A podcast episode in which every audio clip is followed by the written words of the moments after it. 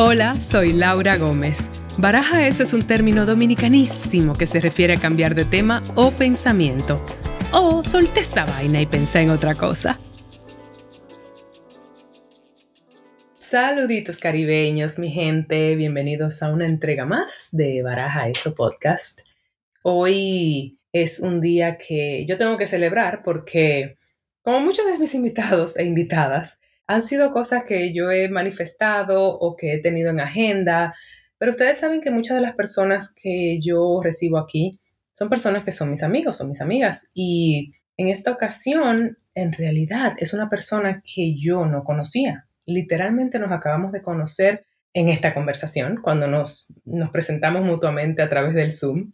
Y no me decepcionó en absoluto. Se trata de la venezolana Michelle Poller. ¿Qué les digo de Michelle?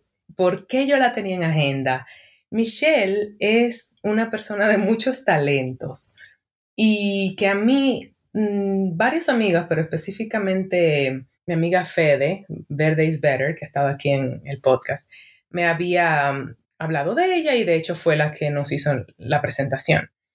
Pero también mi productora del podcast, eh, Mafaldita, yo le digo, pero se llama Alex, me había comentado de esta cuenta mucha gente, mucha gente en realidad, la cuenta que lleva Michelle Poller que se llama Hello Fears. ¿Cómo les explico? Que ustedes crean o inventen una marca en base al miedo, pero no tener miedo, sino desafiarlo. Porque resulta que Michelle, que se define como una persona muy miedosa, eso es, son sus palabras, van a oír en el, en el episodio, para desafiar eso, hace unos buenos años eh, creó una especie de reto para sí misma que terminó volviéndose un asunto global. No voy a decir mucho porque ella lo va a explicar con mejores palabras, pero se trataba precisamente de decirle hola al miedo, enfrentarlo y superarlo. Así que me da mucho gusto tenerla acá porque, bueno, baraja eso en parte es mucho de eso, ¿no? De hablar de procesos, de los mieditos que nos entran del síndrome del impostor, de cómo enfrentar los obstáculos que trae la vida, de cómo, eh, bueno, me alineo mucho con ella, pero Michelle ha hecho toda una trayectoria de vida de esto. Además de que pasó de ser creadora de esa cuenta a autora del libro Hello Fears, es conferencista, tiene un podcast con su esposo Adam que se llama Desde el avión, hace cursos de venderse sin miedo. No puedo, no puedo decir en tan poco espacio cuántas cosas ha desarrollado, cuántos talentos, pero sí les puedo decir que es una persona muy auténtica, con mucha energía. Y no tengo que decirles más porque en el episodio ella se describe perfectamente. Me cayó súper bien. Nos hemos mandado mensajitos aquí o allá. Y de verdad que, que creo que tengo a Michelle ahora como parte de mi tribu. Me da mucho gusto. Sin más, les presento a la polifacética y muy energética y muy simpática Michelle Poller. Hola. Long time in the making. Este, este encuentro. Qué emoción, de verdad. Bueno, por fin. Mira, tú sabes que cuando, bueno, primero déjame darle crédito a, la persona que nos conectó, que fue Federica Arevalo. Sí.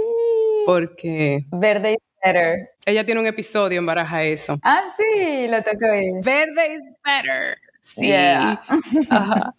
Y la verdad es que desde un principio de que yo creé este espacio, tú habías estado en mi lista eh, de personas deseadas. Qué emoción, me da demasiada emoción y, me siento muy honrada, así que gracias. y me encantó que cuando finalmente conectamos fue así como que mutuamente como, ay, qué gusto, y fue, fue muy bonita esa energía y, nada, lo traigo a colación antes de iniciar la conversación porque, porque era justo y necesario. Total, total. Yo también lo sentí así y me dio mucha, mucha emoción y, muchas ganas de tener esta conversación contigo y de conocerte. Y, y, tú sabes que cuando te dejé el mensaje así por WhatsApp, digo, Dios mío, pero yo le dejé un podcast a ella de mensaje y yo no la conozco. yo soy igual, no te preocupes. Amo dejar podcast. Mi audio es como que mi formato favorito porque me puedo extender y no me preocupo. Es cierto. Por cierto, tú tienes un podcast también, o sea, sí. tengo entendido. Sí, sí, sí, tengo un podcast que se llama Desde el avión y lo hago con mi esposo y todo comenzó porque él y yo viajamos mucho a hacer conferencias, eh, siempre íbamos juntos a todos los eventos, yo soy la speaker, pero él es como mi manager, como, o sea, eh, trabajamos juntos en todo, solo que yo soy la que se para en la tarima. y como pasábamos tanto tiempo en aviones, eh, juntos, solos, eh, decidí, y teníamos conversaciones tan profundas en esos vuelos, decidimos un día empezar a grabar la conversación, publicarla, y fue un éxito, y ahí dijimos, no, hay que seguir. Entonces llamamos el podcast desde el avión, porque literal los episodios son todos grabados en un avión, entonces escuchas todos los sonidos, al capitán, cuando nos preguntan qué queremos tomar, el bebé que está llorando atrás, el señor que estornuda al lado. Increíble. O sea, todos los sonidos y, y es lo, lo, bonito y lo especial de ese podcast. Y bueno, ya después te imaginas que con la pandemia se transformó un poco y ahora con un bebé se mega transformó y hay muchos menos episodios, pero ahí estamos y la verdad que es de nuestras cosas favoritas. Bueno, ustedes tuvieron un ajuste desde el sofá, ¿no era? Sí, por una época cuando empezó la pandemia yo decía, ¿qué va a pasar con el podcast del avión? Ya no viajamos. Entonces empezamos desde el sofá y lo que hicimos fue que en vez de transformar el nombre, creamos una introducción que le da como otra perspectiva lo que significa desde el avión. Desde el avión significa que observamos temas desde las alturas, quiere decir con otra perspectiva. Entonces, en verdad no importa dónde estamos grabando, puede ser que estemos grabando en el sofá, en el carro, donde sea, pero nos elevamos para ver cada tema y cuestionarlo desde otros puntos de vista, como si estuviéramos en un avión. Pero bueno, sí tratamos de, hacer estas conversaciones la mayor cantidad de veces que podamos en el avión. No sabes cuánto me identifico con todo lo que tú estás diciendo. Comenzando porque, aunque yo no tengo un eslogan oficial, el, como el modus operandi de, de baraja eso es, baraja eso es un término muy dominicano que significa como cambiar de página, como deja eso detrás y cambia de perspectiva. Exactamente eso. Y parte de la razón que a mí me llamaba tanto la atención conversar contigo fue porque cuando yo, o sea, no, me acuerdo cuánto tiempo hace atrás que yo comencé a seguir Hello Fears en Instagram, pero fue porque, de hecho, mi amiga Alex Tabar, que trabaja de behind the scenes de este podcast, eh, te mencionó y Federica te había mencionado, y justo era ese tema como de experimentar, de reinvención, todo lo que tú acabas de mencionar sobre lo que es desde el avión, así un poco como inventando, jugando, y luego reinventándose es lo que yo más disfruto de esta vida. o sea, eh, me encanta. Qué cool. Es que al final todo se trata de cuestionarnos, cosa que muy pocos hacemos. O sea, muy poca gente realmente se cuestiona la vida y, y, la toma como viene. Me tocó esto, me tocó estar en ese trabajo, me tocó trabajar estas horas, me tocó tener esta pareja o, o, que este es mi hijo o lo que sea. No, no, no, no, no. Vamos a cuestionarnos todo, literalmente. O sea, y eso es algo que yo y mi esposo somos muy diferentes. Se llama Adam, por cierto, por si lo nombro, ya saben, Adam. Sí. Eh, somos bien diferentes, pero hay ciertas cosas que nos unen y es el cuestionamiento de todo, nuestra, somos almas un poco rebeldes, pero ¿qué quiere decir rebelde eso? Que cuestionamos, que no nos conformamos, que, o sea, por dar un ejemplo, a él no le gusta celebrar las típicas como aniversarios, cumpleaños y tal, porque se supone que esas fechas pasan estas cosas. Y yo sí como que, ay, celébrame mi cumpleaños, celébrame el aniversario, San Valentín también todos. Y entonces viene él en contra de todo, lo cuestiona y y bueno, así al final eso es algo, es la belleza de lo que nos une y lo que nos hace que nuestras cosas que salgan de aquí, de este equipo, sean bastante revolucionarias, porque la gente dice, nunca lo había pensado así, y es porque nunca se lo habían cuestionado, nunca habían, sabes, pensado que quizás las cosas no tienen que ser como nos pasan y nosotros podemos pasarle a las cosas. Incluso también desde tu punto de vista que dentro de la misma rebeldía se pueden disfrutar de cosas tradicionales y establecidas también, pero desde tu perspectiva o en tus términos también, eso me encanta. Eso es lo más importante, tal cual, porque yo digo que tenemos como que hay cosas que uno quiere cumplir porque son las típicas de la sociedad y tal, ay, necesito un trabajo, necesito un salario, necesito una pareja, necesito estabilidad, una casa, ta, ta, ta. Está bien, no tiene nada de malo cumplir con esas, pero cúmplelas en tus propios tiempos, en tus propios términos. Eso es lo que yo le digo a las personas. Yo, por ejemplo, con mi esposo nos demoró nueve años querer buscar un bebé decir queremos ser, tener una familia, pero fueron nueve años intensos de la gente cuestionándonos y preguntándonos que por qué, que para cuándo, que ya me pongo vieja, que, ¿sabes? Que, que me, eso me va a dar también propósito, que no sé qué. Yo así como yo no necesito que nadie me diga nada. En el momento que yo lo sienta, yo voy a ir y voy a buscar eso. Y si no lo siento nunca, pues nunca lo voy a buscar y eso también está bien. Como que es hacer las cosas por uno y no por satisfacer a más nadie mucho menos a la sociedad. Tengo, o sea, espérate, déjame echar un poco para atrás porque dije, mira, nos metimos a lo profundo y esta mujer y yo vamos a jugar ping pong. Ya yo me di cuenta. Yo ya lo sabía, yo lo sentía, pero déjame volver atrás porque me interesa mucho hacer un pequeño mapita de cómo llegamos ahí a tu relación, a tu hijo. Pero inicialmente, o sea, ¿quién es Michelle antes de Adam? Y eso, vamos a empezar por ahí, porque tú eres, tú vives en Miami ahora, pero tú eres venezolana. Sí, exacto. ¿Y cómo empezó ese paso de irte de Venezuela a Estados Unidos? Bueno, yo estaba em, todavía en el colegio, o sea, no me había ni graduado, no había ni ido a la universidad cuando empiezo a salir con Adam en Venezuela los dos y a él le sale la oportunidad de irse a estudiar, de transferirse, él ya está en la universidad, pero de transferirse a Estados Unidos a terminar su carrera ahí. Entonces... Ah, espérate, perdón, es que casi que no hay Michelle sin Adam. Michelle y Adam son una dupla desde, desde esos tiempos. Ok, me encanta. O sea, este año cumplimos 18 años juntos y yo tengo 34, o sea, de verdad casi toda mi vida. Eh, antes de él era una niña de pecho, así, una niñita de colegio, que era una niña bastante eh, como me gustaba estar dentro de mi zona de confort. ¿sabes? Y siempre fui una persona súper creativa, me encantaba lograr cosas, me encantaba resaltar, llamar la atención, siempre soñé con ser alguien, me importaba mucho que la gente sepa mi nombre, ser reconocida, mm. como que dentro de las pequeñas cosas del colegio me importaba resaltar. Entonces siempre, ¿dónde podía yo eh, hacer algo que me apasione y que me conozcan por eso, por precisamente lo que me apasiona, que siempre fue el tema del arte y branding y la promoción y eh, colores y no sé qué, la creatividad. Todo lo que es creatividad quería que lo asocien conmigo. Entonces, y creo que lo hice bien dentro del colegio. Sí, yo la gente sí sabía quién era yo por esas cosas. Pero eh, ya después salgo eh, y bueno, nada, o sea, empiezo a salir con Adam, no me he ni graduado, me gradúo, él se va a Estados Unidos y yo, eh, y él me dice, no te preocupes que también te voy a traer a ti, no te vas a quedar en Venezuela porque ya era una época donde en verdad Venezuela ya estaba mal, muy inseguro, no muchas oportunidades, ¿sabes? En general estaba muy en decadencia ¿En qué años, ¿De qué años hablamos, más o menos? 2005, no, 2006. 2005 empecé con él, 2006 ya, eh, finales de 2006 estaba yendo. Ya. Y entonces eh, apliqué a una universidad de arte en Savannah, Georgia, aquí en Estados Unidos, que me enamoré, me enamoré de esa universidad, del pueblito, de todo y pues me vine, estudié ahí diseño gráfico, me cambié a dirección de arte y publicidad, eh, me gradué, empecé a trabajar en publicidad en Miami, mi sueño era irme a Nueva York como sea, o sea, yo de verdad soy una persona ambiciosa desde chiquita, pero miedosa. ¿Ah, sí? Entonces es difícil. Claro. Es difícil ser una persona miedosa y ambiciosa porque quieres mucho, y tienes los skills, tienes todo. O sea, you have what it takes, como que lo que se necesita para lograrlo, pero tus miedos te están limitando, mis miedos no me permiten.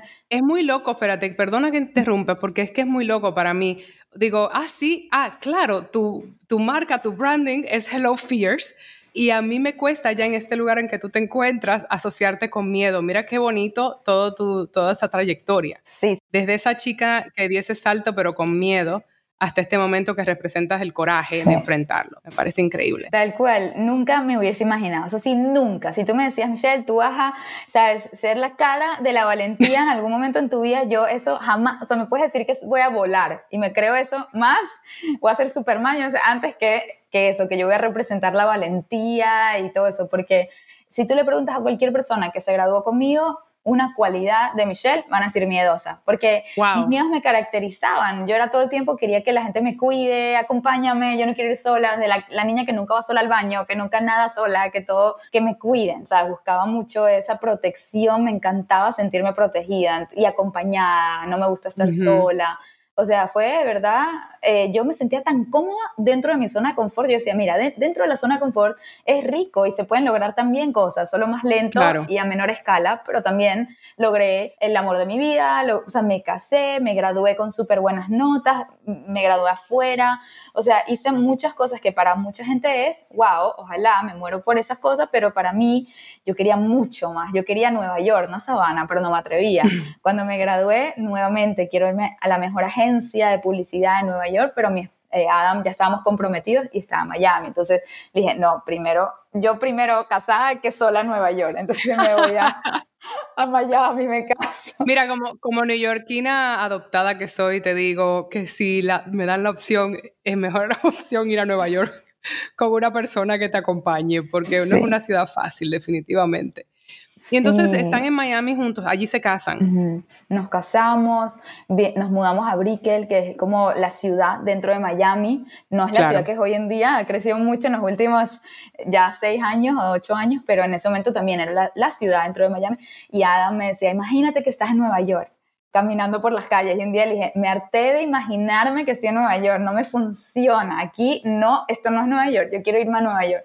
Y entonces ahí es cuando eh, descubro que existe un posgrado en branding y ya yo me había dado cuenta que publicidad no era lo mío, que era branding, creación de marca. Dame un lienzo en blanco que yo quiero crear la personalidad de esta marca y de, ¿sabes? Partiendo de cuál es el objetivo, cuál es la audiencia, quién es el creador, quién está detrás de esto, todo eso. Entonces, de hecho, yo dentro de mi agencia de publicidad me enfoco mucho en la agencia como marca y yo trato de crear cierta cultura desde adentro porque digo, wow, aquí falta cultura en esta, o sea, cultura, no sé, laboral en general. Y yo decía, cuando yo tenga mi propia agencia, yo soñaba con que iba a tener una agencia.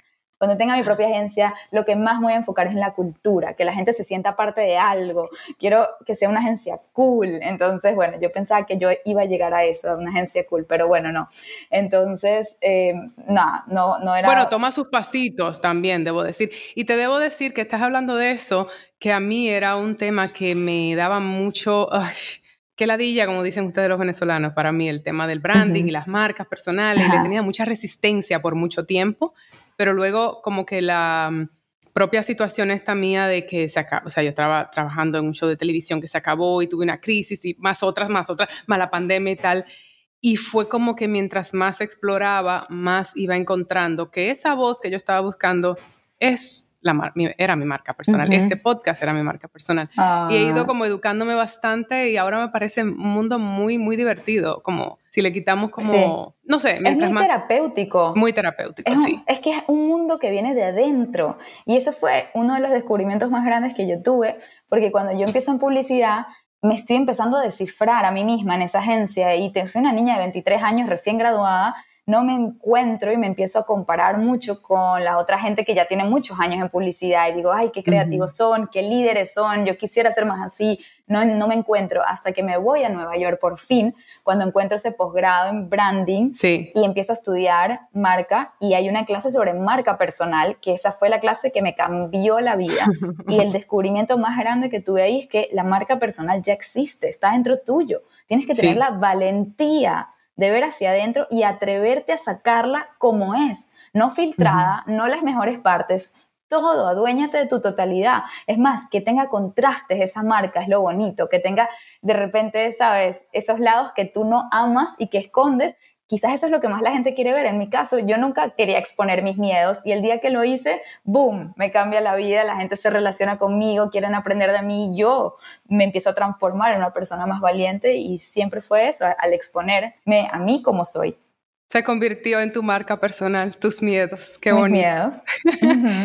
Oye, una cosa, eh, te, escucho y me siento de verdad que me identifico tanto, porque, pero, pero irónicamente, aunque eres una persona de tantos miedos, me parece muy interesante y muy valiente eh, tu honestidad de decir que esa, esa misma mm, como ambición que llevaba siempre, uno no siempre se atreve a decir eso, porque yo creo que a veces se siente como que es algo criticable decir que uno es ambicioso o que uno quería ser reconocido. Total. Y, o sea, que en, en cierto modo saberlo era algo muy desafiante de tu parte, como no me importa.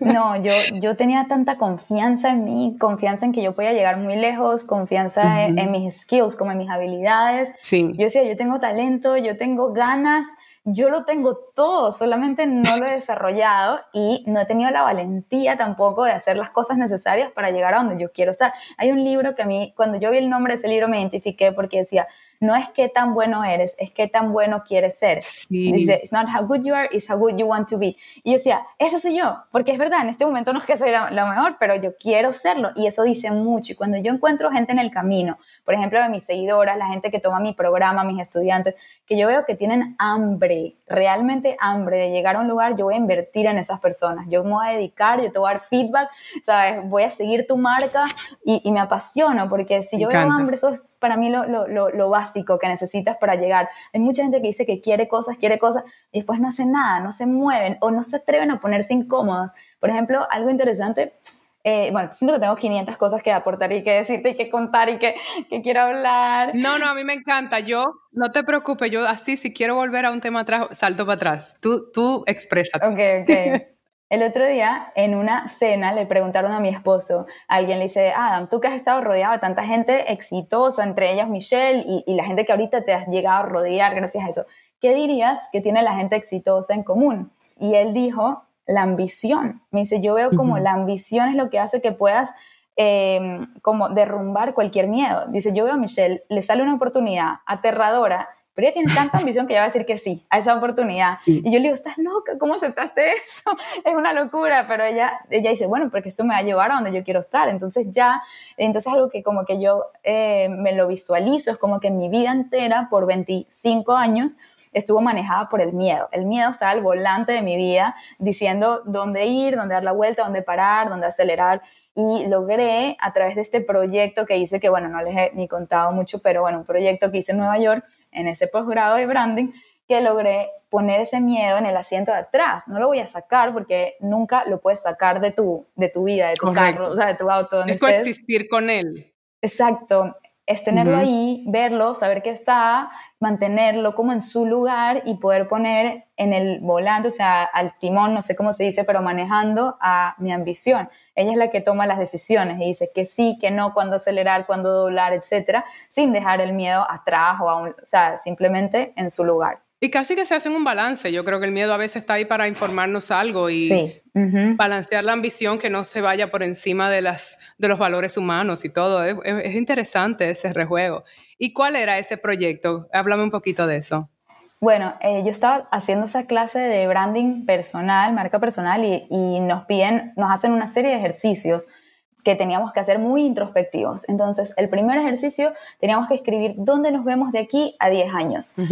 O sea, de aquí a 10 años, si todo te sale bien, ¿dónde estás? Eso fue súper retador porque nos enseñó, o sea, nos retaron a soñar en grande, pero en muy grande te decían, sueña lo más mm. grande que puedas. Y es muy difícil soñar en grande hasta para mí, que soy una persona soñadora y ambiciosa. Todavía, por ejemplo, yo nunca hubiese escrito quiero ser famosa. O sea, así no lo hubiese escrito por miedo, porque no, qué, qué intimidante escribir algo así. Entonces, yo escribí cosas como, bueno, en 10 años quiero fundar mi propia agencia, quiero manejar hasta algunas ciudades, hacerle la marca a la ciudad, quiero tener marcas de aerolíneas, de esto, del otro. Bueno, después de que yo escribí ese plan de 10 años, que soñaba en grande pero no tan en grande, yo nos mandaron a escribir otro como ensayo donde identificamos un obstáculo que no nos va a permitir llegar a ese plan de 10 años, un obstáculo real de tu vida que puede interponerse en tu plan de 10 años. Y yo inicialmente hice un ensayo todo sobre la maternidad. Yo no era mamá, pero pensábamos buscar un bebé al año siguiente del posgrado, muy cercano y me daba miedo que eso se interrumpa, pues que en mi vida, en mi éxito, en mi crecimiento. Y después me doy cuenta que la maternidad es una decisión, no es un obstáculo. Si yo decido eso es porque me llenó eso y porque así lo decidí, no es un obstáculo, ¿sabes? Es otro camino. Entonces, dándome, yendo más profundo, doy con el miedo y digo, mis miedos es lo que me obstaculiza, es lo que hace que yo no termine de llegar a donde quiero estar, porque todo el tiempo me estoy como en mi zona de confort y playing it safe, ¿sabes? Como, siempre entro de lo que es seguro. Entonces hago todo ese ensayo y cuando termino nos dicen que hagamos un proyecto de 100 días. Y ya yo vengo con toda esta realización de que mis miedos no me permiten llegar a donde quiero y para mí fue como un no-brainer, muy fácil. 100 días. Yo lo llamé 100 días sin miedo, pero no está bien ese nombre porque fueron 100 días con mucho miedo, no fueron sin miedo.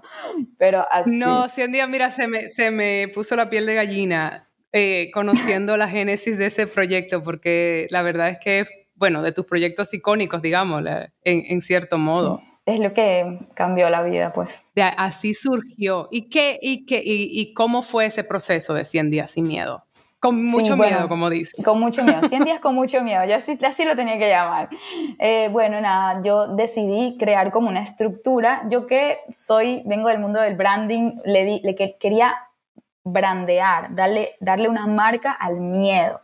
Dije, pero no la típica. Dije, ¿con qué asocia la gente el miedo? Ay, con cosas creepy, feas, oscuras, el negro, amarillo, no sé, colores así. Dije, ¿qué tal si le doy una marca muy feliz al miedo? Porque es darle la bienvenida al miedo. Y con la meta de disfrutar la vida al máximo. No es retarme al punto de desafiar la muerte, no, es vivir la vida al máximo, cosa que no he estado haciendo por culpa de mis miedos. Entonces dije, todos mis retos tienen que estar atados a eso, a cómo se siente vivir al máximo, hacer puras cosas fuera de mi zona de confort. Entonces todos los días, por 100 días casi consecutivos, eh, me atrevía a enfrentar un miedo, grabarlo, editar un video así divertido con música super fun y todo, eh, que están muy divertidos. Lo pueden encontrar en mi YouTube si buscan 100 días sin miedo, 100 Days Without Fear en inglés. Y, y entonces, eh, no solo eso, pero creé un emoji meter. Entonces es un, como un medidor que con emojis te dice el nivel de miedo que me daba cada una de esas experiencias, antes, durante y después. Chulísimo. Entonces ahí yo le podía dejar saber a la gente que habían cosas que me dan más miedo que otras. Entonces ahí lo podían medir, cómo me fue después. Y siempre respondía tres preguntas qué miedo afrontaste, por qué te da miedo y cómo fue la experiencia. Entonces, todos los días de mi vida yo hacía eso. Y quiero acotar que estaba trabajando de tiempo completo en la agencia de publicidad porque necesitaba pagar mi vida y mi posgrado. Estaba teniendo clases de lunes a viernes todos los días, ¿ok? en el posgrado que estaba haciendo, no relacionadas a ese proyecto y más estaba enfrentando los miedos. Entonces, enfrentaba miedos en la madrugada a veces, en la hora del almuerzo o en la noche a las 10, 11 de la noche después de, haber vuelto a, casa de las clases. Todo esto antes de que oficialmente Michelle Poller fuera la reconocida eh, oradora y todo esto, todo esto en el proceso de, descubrirte quién soy y todo eso. ¿De ahí surgió entonces la cuenta? O sea, como tal. De ahí. De ese proyecto. Sí, yo no tenía ni cuenta, nada, yo no tenía ni YouTube. Yo abrí un YouTube de cero para poner estos videos, tenía como 30 seguidores, lo, anunciaba en mi Facebook, que era lo que estaba de moda en el 2000, esto fue en el 2015. En el 2015 lo que se usaba era Facebook primordialmente, entonces ahí yo anuncié a mi familia, a mis amigos que voy a hacer este proyecto, que me sigan, entonces había esa emoción de parte de, de la gente conocida siguiéndome. Em, y en el miedo número 40, ¿ok? Se dice fácil, pero son 40 miedos enfrentados, 40 videos subidos a YouTube, o sea, súper bien elaborados y editados y no sé qué. Ahí es cuando me llega un email de Daily Mail en UK diciendo que encontraron el proyecto y que lo quieren poner como un artículo en sus redes. Estoy flipando. pidiéndome permiso y yo, claro que tienes permiso, por favor, te pago, o sea, si quieres, casi que, o sea, yo feliz que más gente pueda ver este proyecto, porque en ese trayecto de 40 días, gente conocida me había dicho que ya se estaban inspirando. Me decía, Michelle, verte enfrentar tus miedos me hizo pedir un aumento, me hizo pedir un divorcio, me hizo ser emprendedora. Y yo, wow, en serio, solo porque yo enfrenté los míos propios. Entonces vi que había mucho potencial ahí.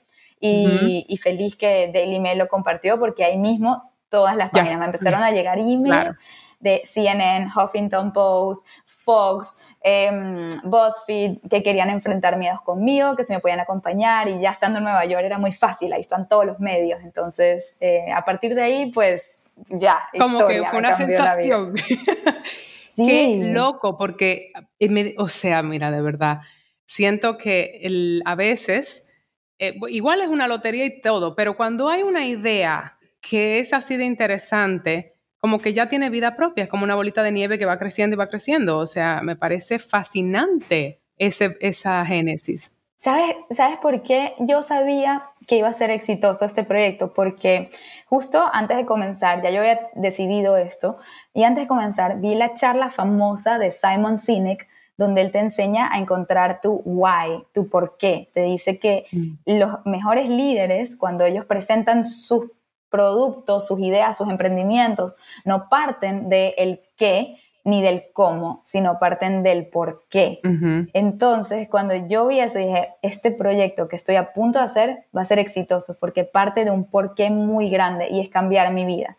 Es que yo quiero ser una persona más valiente, quiero ser una mujer más valiente, quiero ser una mamá valiente algún día cuando tenga hijos y una esposa valiente para, para Adam, ¿sabes? Quiero convertirme en esa persona y ese es mi why, ese es mi porqué. Y cuando algo nace de un porqué, te apuesto que va a tener mucho más éxito que cuando simplemente estás pensando, quiero hacer un proyecto de 100 días, quiero hacer algo viral, quiero llamar la atención. No, eso no. No, no estás partiendo de una fórmula, tú estás partiendo de, una, de, un, de un tema muy auténtico para ti y muy personal. Eso, eso yo creo que es lo que hace esto muy universal. Las cosas que parten de ese lugar de autenticidad que, lee en, en, ti y en tu... Yo, yo, a mí me atrae mucho la autenticidad de otras personas porque pues yo soy muy honesta, muy o sea, es como yo vivo mi vida, para bien o para mal. Creo que por eso conectamos. O sea, por eso creo que, porque hay gente que se siente muy forzada y muy como medida y filtrada y hay gente que se siente muy natural y yo conecto demasiado bien con la gente que se siente natural, que no se midió tanto, filtró tanto y tiene un script y todo porque eh, bueno, uno de, de, los procesos más importantes que yo he hecho es descifrar cuáles son mis valores eh, así mis valores más importantes. Y encontré, después de darle años de pensamiento, que mis tres valores principales son, ahorita la valentía, obviamente la valoro muchísimo, siempre la he valorado, pero ahora más que nunca, la valentía, la autenticidad y la transparencia. Entonces, cuando yo conozco a alguien transparente y que se siente transparente, conecto demasiado, porque digo, wow, mira, estamos como en la misma, vibramos en la misma frecuencia. Sí, sí, que es algo que cuando yo comencé este proyecto, tú sabes, también pasó que yo me mudé de Nueva York, 20 años en Nueva York, por cierto. Wow. Tú sabes, un matrimonio de 20 años y la pandemia como que me llevó a este lugar de que, ok, este matrimonio se acabó yo necesito naturaleza y necesito sanarme un poco. Yo tenía insomnio crónico, una serie de cosas, muchos miedos y ansiedades relacionados a lo que yo consideraba que era mi identidad hasta ese momento, sin darme cuenta, obvio, relación, tan atada a mi trabajo, como si, si no estoy actuando quién soy, no soy nada, o sea, what the fuck. Y eso me trajo acá y en esto creé en este, este espacio un poco como para reconectar con la isla. Uno de mis miedos era que fuera en español porque era como Laura Gómez, toda tu vida, o sea, tienes 20 años en Estados Unidos, la mayor audiencia que te sigue es por el show en inglés que estás haciendo, pero mi, mi, auténtica parte y mi honestidad y mi búsqueda de, era porque yo quería tener una conversación con la isla, un poco reconectar con mi, con, como con Latinoamérica y tal. Y te juro que todavía esta es la fecha que yo estoy enfrentando miedo, Michelle, porque era ¿Cómo por qué yo hice esto en español? Pero me ha traído a tener conversaciones de este lado que no se tienen tan a menudo. Sí. Y entonces sigo viendo que eso es uno de mis valores, ¿sabes? Como esa, esa curiosidad y ese interés como en, no sé, en que sigamos como abriendo estos espacios eh, en, el mundo hispanoparlante. Total, yo, yo, lo mismo, mi podcast es en español y yo todo ah, lo demás sí, es en sí, Es cierto. Mis redes son en inglés, mi trabajo es en inglés, mi libro, bueno, ya mi libro acaba de salir en español, pero todo el resto es en inglés. Pero con más razón quise hacer el podcast en español porque sentía que esta era como mi avenida para hablarle a la audiencia hispana y más que mm. nada, igual que lo, que dices tú, mi autenticidad está en mi idioma. O sea, yo tener una conversación aparte con mi esposo en inglés sería rarísimo. Nunca hablamos en inglés. Entonces fue cerrar. Y ahí cuando lo saqué, la gente me decía, qué raro oírte en español. Ya me acostumbré a oírte en inglés, porque todo lo hacía en inglés. Entonces me encanta y a partir de ahí lo, mejor que me ha pasado fue hacer ese podcast porque cultivé una audiencia hispana tan bonita, tan especial, tan rica, que hoy en día son mis aliadas. Yo a partir de ahí saqué mi programa que solo existía en inglés Em, lo, saqué en español, que se llama Venderte sin miedo, que le enseño a la gente a venderse a ellos mismos sin miedo, o sea, tal cual, gracias a que abrazan tanto quienes son, no les da miedo mostrarse y mostrar lo que ellos tienen que ofrecer. Entonces, ese programa en español ha sido un hit, ya tenemos como 5.000 personas que lo han tomado em, y a partir de ahí saqué mi comunidad de Patreon en español y como que son mis aliadas. Yo antes de sacar cada producto, cada charla, cada cosa, lo comparto con ellos, con mi comunidad, me dan feedback y ahí es que saco las cosas al resto del Me mundo. encanta. Me estás inspirando bastante porque yo todavía estoy como en esos pasitos, tú sabes, iniciales y creando esta comunidad en español, que es como de ahí partí, yo estoy buscando comunidad. Sí. Y que luego eso, pues que se convierta también como mi marca personal que es, pues en mi, bueno, en, en mi otra forma también de yo tener cierta seguridad dentro de mi,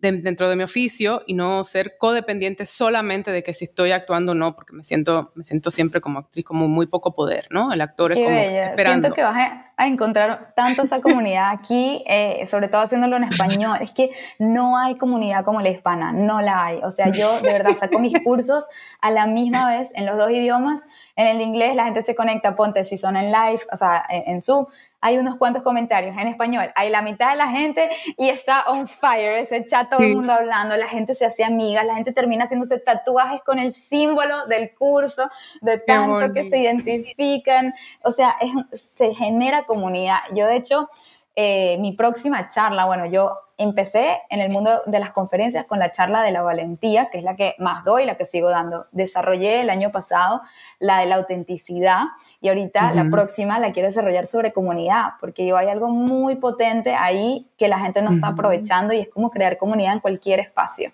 Qué increíble. Qué increíble. Y además te hiciste conferencista en todo este proceso que estamos hablando neoyorquino de, de desafiar miedo digital conferencista, porque eso no era tu primer objetivo, ¿verdad? Eso fue una evolución. Yo ni sabía que eso existía. O sea, yo no sabía que la gente, que existía esa carrera de conferencista, que a alguien le pagan por montarse en una tarima, inspirar gente. Yo decía, no, yo juraba que la gente que daba conferencias era gente que es muy exitosa en lo que hace, en otra cosa y las invitan como, sabes, eres muy buena en marca, te vamos a invitar a que hables sobre creación de marca en este evento. Eso es lo que yo me imaginaba. Y siempre quería eso, que me llamen a dar conferencias, pero en ese sentido. Y cuando me entero que no, esto es una profesión, ¿sabes? Te invitamos a nuestras compañías para que des tu charla y, y te pagamos de eso, el punto que uno puede vivir de eso, para mí fue súper una sorpresa.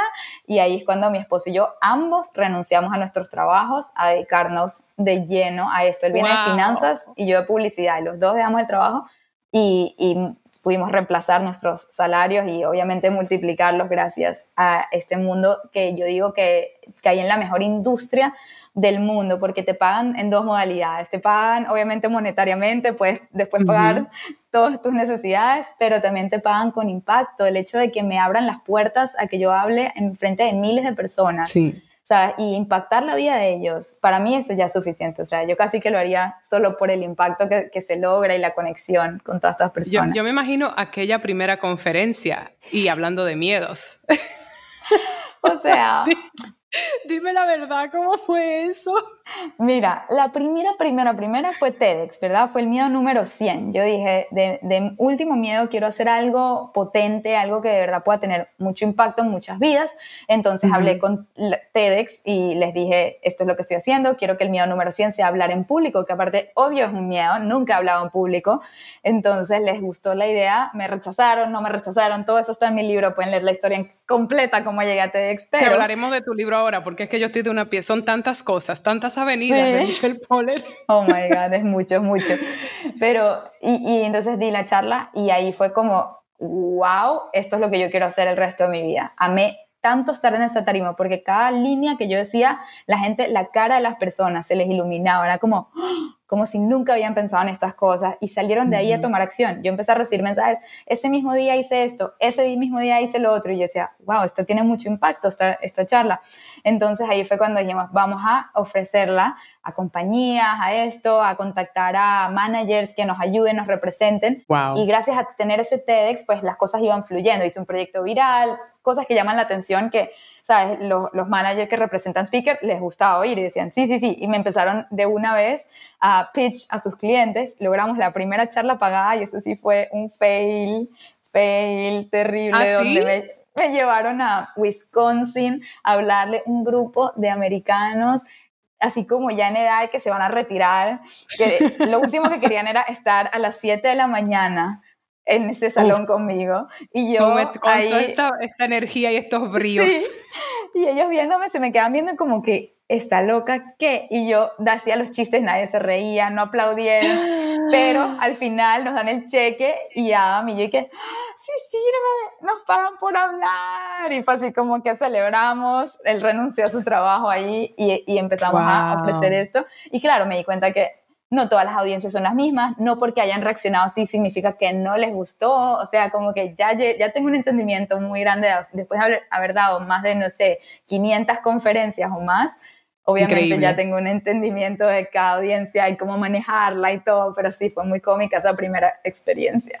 Casi como ser actriz en el teatro. la audiencia no es la misma, cada noche es una cosa diferente, alguna se ríe, alguna no, a veces se oye un alfiler caer y tú dices, oh my God, esto es una comedia y nadie se está riendo. Eso me pasaba en el teatro y, y era, era fascinante porque nunca sabrás. y luego salíamos... Nunca sabrás, exacto, te estás exponiendo. Sí, y luego he salido de, yo he salido de funciones, en repertorio español pasaba mucho eso, que estaba en una comedia, Doña Flor y sus dos maridos, y a veces, sobre todo el matiné, no era igual, por supuesto, que la noche. Pero luego nos estaban esperando afuera y era que nos encantó. Y nuestro... Sí, pues no se notó. Exacto. en serio. Y luego lo opuesto, luego lo opuesto era que teníamos que esperar que dejaran de reírse para seguir con el... Es genial eso. Total. Me han pasado audiencias que en la mitad de la charla se paran a aplaudir, paradas aplaudiendo. Y yo, wow, esto sí no me lo estaba esperando, que si venía de una que nadie se rió y nadie aplaudió y de repente la gente tomaba fotos, eso sí es cómico. Yo tengo, como soy diseñadora, tengo una presentación muy colorida, como muy animada, entonces tengo audiencias que cada episodio, o sea, cada, cada clic que yo doy, sacan el celular. No han ni visto lo que dice, pero ya todas a la misma vez, imagínate 5.000 personas a la misma vez sacando el celular a tomar la foto. No, no, no, eso sí es muy especial, pero cada audiencia es un mundo. Y entonces, además, autora, háblame de tu libro. Sí, además, Porque va de la misma línea cuando yo, cuando el proyecto va viral, recibo demasiada atención de los medios, de también em, como representantes de, actores, de influencers, de no sé qué, diciendo que quieren hacer una serie conmigo, que van a pitch, sabes, mi historia a gente famosa. Literalmente me reuní con gente como Judd Apatow en Soho House, porque de la nada, ah, él, él le interesó, quiere reunirse contigo, o sea, y yo, ¡oh! Ok, con su esposa Leslie Mann y yo, what? Yo ni sabía quién era mi hermano. Mi, hermano viene del mundo del cine y me decía, Michelle, no puedo creer que te vas a reunir con George Apatow. Y yo, sí, yo no sé quién es, explícame. O sea, yo estaba como en demasiadas cosas. Estoy de una pieza. Sí, sí, muy loco. Y en eso me dicen también que, ay, tu libro, ¿de qué lo quieres hacer? Hay que hacer el pitch. Y yo, rápido, el libro, claro. ¿Y qué pasa? Yo no estaba lista para escribir un libro. Yo estaba en el pleno proceso de entender qué acaba de pasar, que yo, mm. sabes, que yo enfrenté miedos, que yo, ¿qué hice? ¿Sabes? Es como un shock therapy, básicamente. Todos los días enfrentando un miedo, necesito tiempo para digerir, para aprender, para, ¿sabes? No sé, como que entender qué pasó acá. Entonces, en ese momento, pues no salió el libro menos mal, o sea, digo, no salió como el deal para hacer un libro, menos mal, porque yo no estaba lista, ese libro había sido un fracaso. Mira qué interesante. fue como unos cuatro años después, sí, que decido yo que estoy lista para hacer un libro. Buenísimo. ¿eh? Ya no estoy esperando que me busquen, salgo yo a buscar lo que yo siento dentro de mi corazón que este es el momento. Entonces, ¿qué hice? Yo escribí junto a mi esposo los 10 capítulos, estaría compuesto este libro. Entonces, yo, todo como se llama Hello Fears, cada capítulo que quería que empiecen con Hello. Y dije, ¿cuáles son los 10 miedos que nos están previniendo, o sea, como holding back, ¿sabes? A la hora de hacer algo. Entonces dije, la sociedad, de una, Hello Society. Luego, ¿quién más? Nosotros mismos, Hello You, ¿sabes? Que no te permite ser auténtico porque ¿qué, qué dirán? ¿Qué dirán si, si me pongo a hacer el ridículo, ¿sabes? Entonces hablo sobre la autenticidad en ese capítulo. Eh, hello, el ego, nuestro propio ego. Hello, ego. Hello, em, o sea, el failure. Hello, todas las cosas, todos esos fears, sea, miedos que nos detienen a la hora de tomar acción. Son tus episodios. Hice la lista, escribí una, una descripción de cada uno de ellos. El primero, o la vida, porque hablo del, del piloto automático cómo vivimos en piloto automático y cómo por eso no terminamos de vivir al máximo y ahí comienza todo. Y también yo digo, yo no soy de leer libros, o sea, honestamente me hubiera encantado ser esa persona que lee muchos libros, pero no lo soy. No me concentro, mi mente se va por todos lados y no leo. Entonces dije, ¿cómo hago un libro para las personas como yo? ¿Qué necesita tener ese libro para que yo me enamore y quiera leerlo hasta el final? Entonces puse como que, ah, no hay eh, un orden, porque a mí no me gusta el orden. Puedes empezar en el capítulo que te da la gana. Si te interesa más esto, ve para allá. Y en la mitad del capítulo te digo, vete para otro capítulo si quieres leer más de este tema. Y así voy, ¿sabes? Vas como jugando con eso.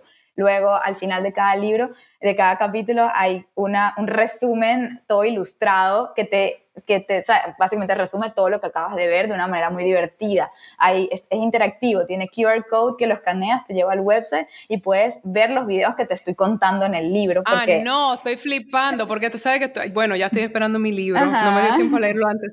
Yo sí soy lectora, no me dio tiempo a leerlo antes de conversar contigo, pero sí estoy así contando los días para, sí. para tenerlo en mis manos. Estoy muy emocionada. Total, te va a encantar. No solo eso, es súper eh, millones de ejercicios, porque yo, yo te voy a explicar lo que yo hice y cómo lo hice, pero ahora quiero que tú lo aterrices. O sea, para mí la palabra como accionable es muy importante en todo lo que yo hago, que las cosas no se queden en la inspiración, que vayan a la acción. Entonces, eh, ejercicios en todo el libro para que tú agarres y te digo, ráyalo, haz lo que, este libro es tuyo, no es para que lo prestes, no es para que se lo regales a nadie, este va a ser tuyo por siempre. Entonces, eh, bueno, que la gente lo escriba y aparte, lleno de color, eso para mí era muy importante que adentro tenga color, cada frase. Por supuesto que tiene que tener color. Yo te oigo y tú eres una persona de, colorida. Tú eres casi una película de Almodóvar. Ah. Qué cómica. Me, gusta Wes Anderson. Si yo pudiera hacer una película, me ah, gustaría ser de Wes Anderson, mira. Ah, bueno, ok. Pero yo decía Almodóvar de los 80, no Almodóvar de ahora, porque el de ahora es más, ¿sabes? Está más sombrío, pero como así como mujeres al borde de un ataque de nervios. Así. Pero sí, Wes Anderson. Qué bonito, tienes muy clara tu marca. Eso, eso sí, para mí el color era, eh, eh, básicamente decidí el publisher con quién asociarme porque cuando vi los ejemplos vi que le daban mucha importancia al diseño y al color, entonces ya dije, ok, nos entendemos. Em, pero sí, entonces acaba de salir literal Hola Miedos. Esto me emociona mucho, no lo he ni dicho ni en redes porque siento que van a caer encima 500 mil personas a preguntarme dónde. Una primicia en Baraja eso. Exacto. Hola miedos. Hola miedos, que es Hello Fear. Mira qué diferente, por favor, los covers. Wow. Cada editorial hace lo que le da la gana con los covers de uno, pero yo feliz de que por lo menos esté este contenido afuera. Pero tu libro en tus dos idiomas, qué maravilla. Sí, lo tengo aquí hasta, mira, mira a ver si descifras este idioma. E medo? Uh, Portugués. É, é, hay medo. É, hay medo. Sí, no sé lo que dice, pero espero que diga lo mismo que los otros. Ah, ya lo tienes en... O sea, espérate, yo estoy... Es cierto que es muy inspirador, Michelle, porque no es como que tú vienes de un lugar donde en todo momento tuviste esto, esto fue algo construido. A mí ese tipo de historias me parecen precisamente que haces que se hace sentir como que se puede lograr. O sea, yo no, ¿cuál es mi excusa? O sea, yo, yo, por ejemplo, que estoy lanzada en esto de un poco construir otros espacios que no, mi primer amor, mi oficio, mi actuación es como todo lo, llena una gran parte de mí, pero, pero, ¿sabes? No me tocó ser Tilda Swinton, ¿sabes? no, no soy, eh, no, no, me, no me llegan los proyectos así que, ah, que Laura tiene 10 películas alineadas, es como que siempre es un struggle. Sí. Y estoy muy agradecida por cada trabajo que he hecho y por cada pero me di cuenta que yo también eh, soy contadora de historias, por ejemplo, es algo que me apasiona. Y entonces, por ejemplo, yo escribí un guion. Eh, hablando de miedos, yo tuve una reunión hace poco y tuve que llamar a una amiga. Me dio tanto pánico lo que pasó en esa reunión porque fue tan positiva la reunión. Wow. Y gustó tanto el guion que estábamos mm. hablando de salirse de lo que yo estaba proponiendo. Ajá que era una película de un presupuesto X y ellos estaban como que doblando el presupuesto o casi triplicando y que estaban hablando ya de uno y yo así eh, Laura que se derrite, o sea, pero al mismo tiempo muy muy segura de que de que sí, de que así era porque yo le veo el potencial comercial, pero casi que tuve que ir a, retomar con alguien porque me dio como el miedo de esto es más grande de lo que yo me imaginaba. Y el primer paso fue escribir ese puto guion. Ajá. Así es. Sin que nadie te lo pida. Aparte. Yo creo que te lo, pide tu, tu instinto, ¿no? O sea, lo que veo de ti es eso mismo, una necesidad como de compartir todas estas facetas. Y me parece. Mira, esto para ti. No lo leo bien. ¿Qué dice ahí? ¿Está borroso? Hola, éxito. miedo al éxito también, es un miedo. Yo le doy la bienvenida. Yo creo que el miedo fue que yo estaba tan segura en, de, que, de que así es como debía de ser, pero como que se me diera. y que ha sido un proceso de años, porque yo tengo años trabajando en este proyecto y vamos, sigue siendo porque sí, uno sigue trabajando en eso. Yo lo voy mencionando aquí en este espacio y es como para materializarlo y, yo lo veo y yo lo veo, ¿sabes? Yo veo la película. Eso es algo clarísimo que mencionaste tú. Exacto. Como tú te veías en un lugar. y eso de manifestar, yo también lo he venido apreciando mucho porque lo he visto, lo he visto tomar forma. Yo creo en eso eh, fielmente. es muy fascinante eso. La manifestación es tan, tan poderosa. Uno tiene que creérselo. Es que si tú no te lo crees, ¿cómo lo vas a proyectar? ¿Y cómo lo vas a llamar al universo? Yo, y, y, y es un problema porque la gente le da miedo la manifestación porque le da miedo defraudarse a ellos mismos decir en palabras, yo quiero esto y que no se dé, sientes que tu ego no va a tolerar ese dolor y sí lo va a tolerar. Primero que nada, entre más lo dices, más cerca estás de él y más se va a lograr, que si ni siquiera lo dices, que si ni siquiera te lo propones, que si ni siquiera lo ves, ¿no? O sea, nos ponemos nuestros propios techos cuando no, no nos atrevemos a soñar así en grande. Entonces, por ejemplo, yo saqué mi curso este de Venderte sin miedo hace, hace dos meses y le dije a mi esposo, el día de mi cumpleaños escribí una carta a mí misma de cumpleaños y me deseé vender tal cantidad. Y le dije, sí, que escribí esto, ¿no? Como que me gustaría vender tal cantidad de este curso porque ese día era el último día de la venta en mi cumpleaños. Y dije, pero si soñara en grande, quiero esto. Y él me dice, estás loca, Michelle. Y le digo, yo puse si soñara en grande. Yo no dije que si no se pasa eso me voy a decepcionar. No, dije, si puedo soñar en grande, ¿por qué no? Y adivinen que llegamos tan cerca de ese número que él mismo no se lo podía creer. Me decía, Michelle, no puedo creer que dijiste ese número, te dije que estás loca y casi lo llegamos. Y yo, hay que escribirlo. Y ojo, es una técnica de venta. Hay que tener, las empresas tienen sus, su verdad, su, su, meta a donde van a llegar y puede que no lleguen al... Pero si la pones baja, no, sí, o sea, te alejas. Tiene que ser alta. Tiene que ser alta, sí. a mí me pasó cuando me mudé de Nueva York. Sabes que Nueva York se vive como un poquito en una caja de, de fósforo. Y yo vivía en un apartamento de renta estabilizada al lado de Central Park. Maravilloso. Era un apartamento neoyorquino. Sí. Eh, vieras la cantidad de luz que yo tenía, cero, cero. Sí. Y para mí... Qué fuerte. Yo duré 20 años, Michelle, no te miento. Porque igual, señores, manifestar puede tomar tiempo. Es simplemente algo que uno lleva por dentro. Era, algún día yo voy a tener un apartamento con luz, yo voy a tener luz, yo voy a tener luz. Yo lo decía, mira, es que voy a tener luz un día. Yo vivo ahora en este apartamento en Santo Domingo. Es verdad que no es neoyorquino, porque la vida también tiene sus curvas, y, pero vivo frente a la playa. Wow. Y tengo luz, fuente de luz por todas, pues es un apartamento que es como pura luz. Y también para mí era como, yo quiero trabajar en español, en actuar en español, no solamente quiero en Estados Unidos y lo sigo, pero también, pues se me dio una película en México, se me dio una película en España. Me habían dicho en España, no, aquí casi no contratan extranjeros fue una, o sea, a mí se me presentó eso a principio de año y, era, y yo lo tenía como, quiero trabajar en España. Ahora me voy para, o sea, esto va a salir, ya yo voy a estar en España cuando salga este ah. episodio. A expandir el podcast. Sí. voy a expandir el podcast porque digo, este podcast se va a oír en español, caramba. Claro. Y me estás inspirando increíblemente hoy. Se me fue el miedo de que no se oye. No, esto va a llegar a todos los rincones y lo que estoy segurísima es que va a crecer una comunidad espectacular de mujeres empoderadas, latinas con mucha hambre, con muchas ganas y que se van a inspirar en ti por todo lo que tú has logrado. Estoy segura que tienes tanto que enseñar y que compartir con esta comunidad que lo necesita y lo quiere muchísimo. Qué bonito. Hay una cosa que no quiero dejar de tocar antes de que tengamos que irnos. Tú y yo tenemos algo muchas cosas en común, pero una cosa muy diferente y sin embargo yo sigo encontrando el punto común. Tú querías, siempre quisiste ser madre, según te escuché decir.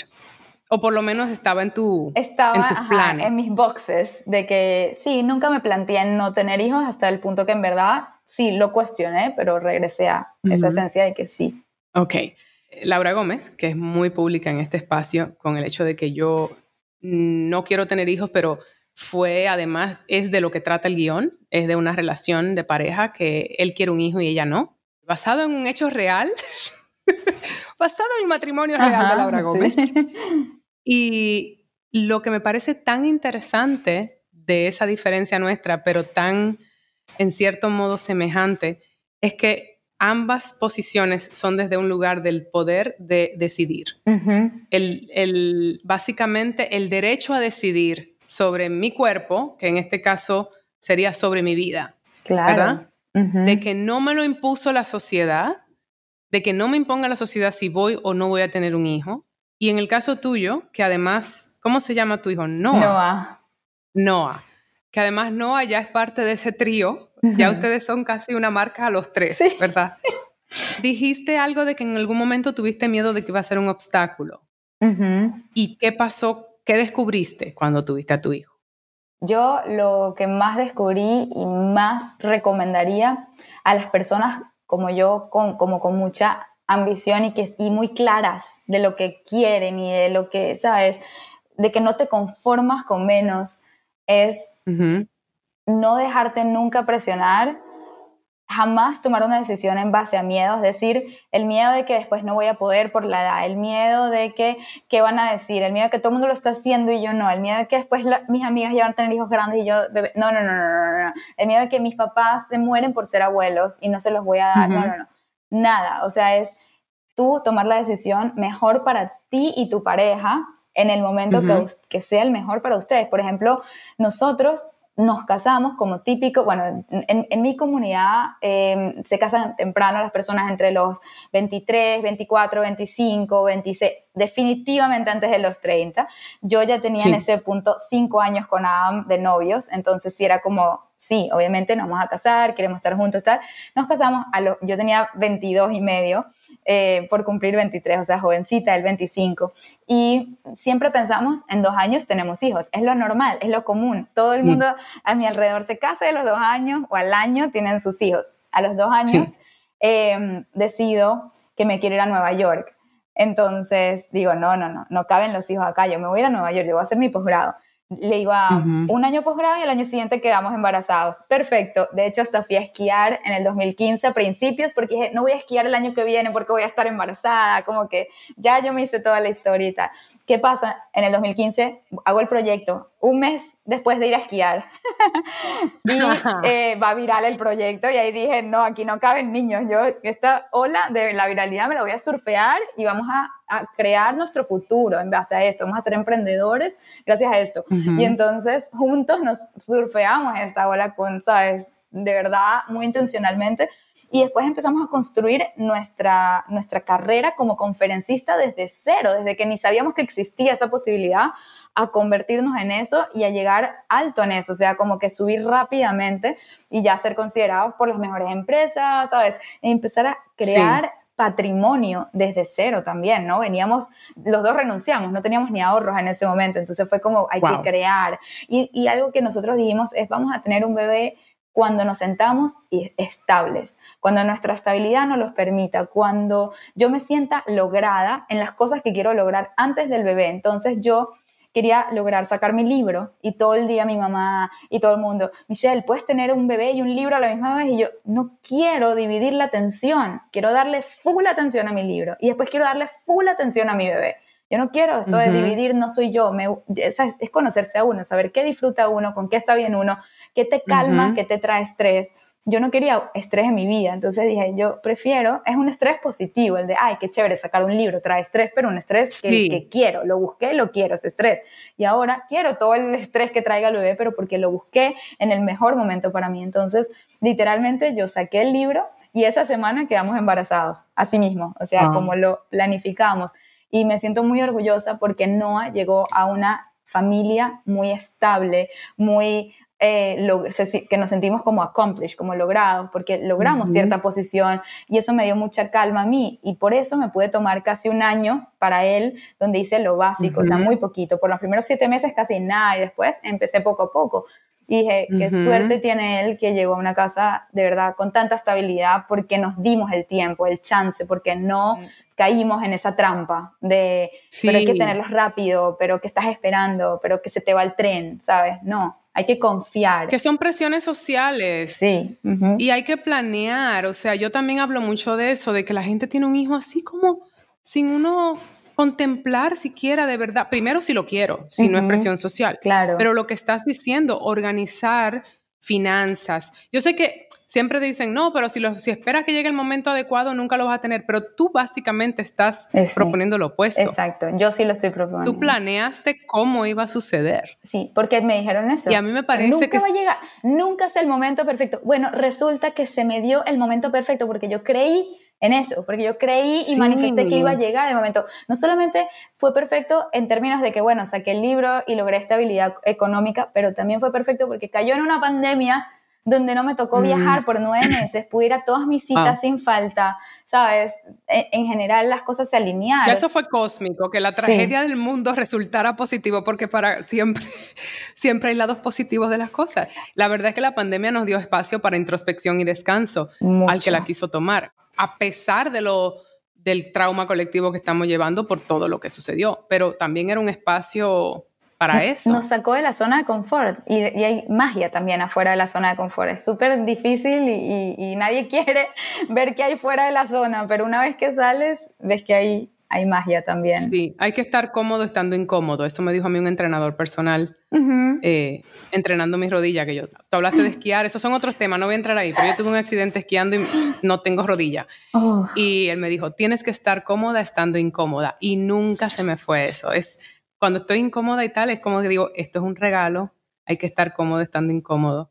Creo que entonces tu hijo no fue un obstáculo, vino básicamente a llevarte a esa siguiente fase pero también me gusta mucho, donde digo es que es algo muy diferente entre nosotras, pero sigue siendo la misma narrativa, es que tú tienes una maternidad muy honesta.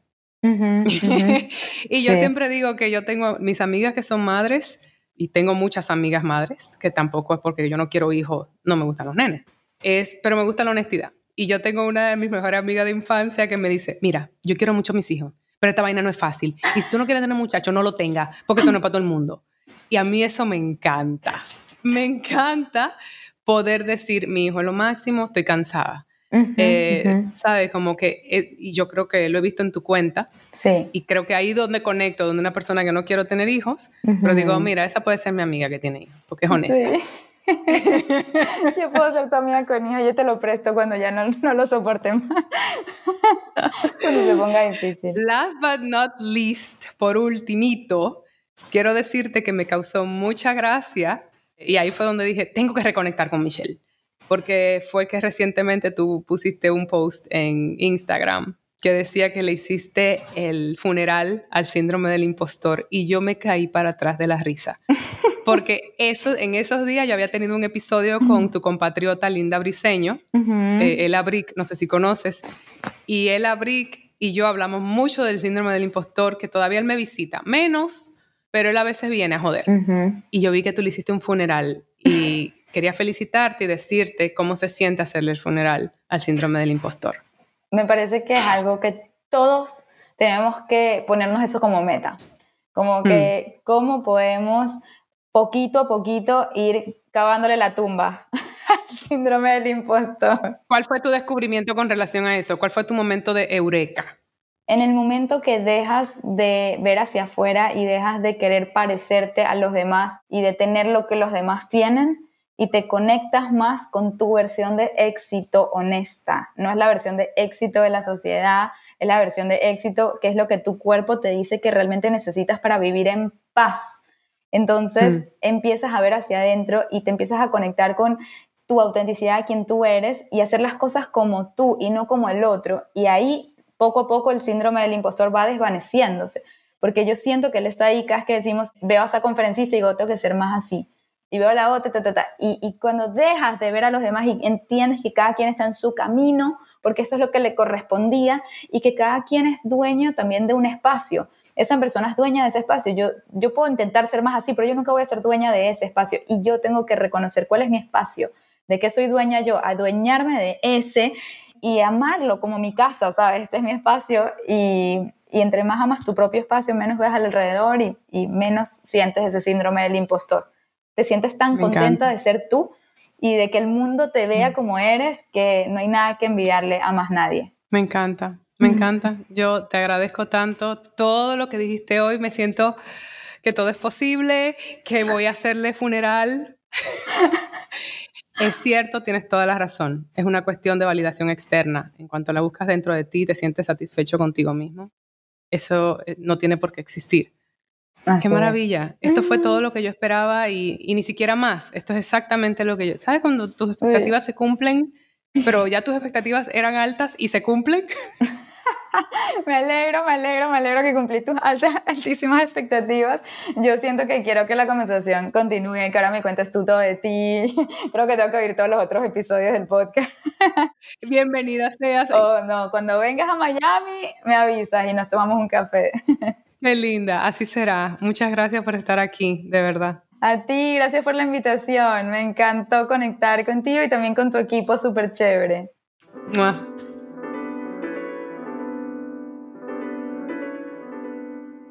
Yo les dije que Michelle tenía energía, pero es de esa energía contagiosa. Eh, yo de verdad que quedé muy fascinadita con ella, muy inspirada. Me encantó su explicación de cómo finalmente venció a ese monstruo del síndrome del impostor. Pero yo creo que también algo que ella tiene que yo aprecio mucho en su cuenta personal y en su cuenta de Hello Fears en Instagram es que es muy atrevida, es, es muy, o sea, como que yo creo que esta, este experimento de enfrentar al miedo realmente la ha hecho una persona con, con mucho coraje. Y parte de ese coraje se manifiesta precisamente en haber evolucionado, en haber, en sentirse cómoda en su propia piel y como que eso la ha hecho realmente experta en las temáticas que explora y, y las diferentes avenidas de expresión en, que ella se mueve. Así que mm, claro que venció al síndrome. El tema es sentirse cómoda en su propia piel y eso es Michelle. Yo me sentí muy a gusto con ella, espero que ustedes también. Ya saben que la pueden seguir en su cuenta Hello Fears, que a mí me encanta, y en su cuenta personal Michelle Poller. Ella dice que ella no es mamá bloguera, pero su hijo Noah definitivamente tiene un hermoso protagonismo porque también viene de un lugar de mucha honestidad y mucha autenticidad. Eh, bueno, eso ha sido todo hasta hoy. Gracias por acompañarme, ya saben. Si les gusta el episodio, compártanlo, escríbanos, vamos, los reviews del lugar en Apple Podcasts, califíquennos en Spotify, ya saben que esto ayuda a que otras personas nos vayan encontrando, por supuesto que nos pueden seguir en las redes sociales, arroba baraja ese podcast y me Laura Gómez. Muchas gracias, hasta la próxima.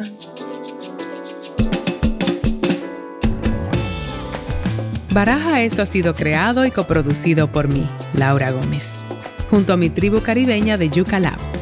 Música original de Stu Mindeman. Síguenos en nuestras redes sociales, arroba baraja eso podcast y arroba ms Laura Gómez.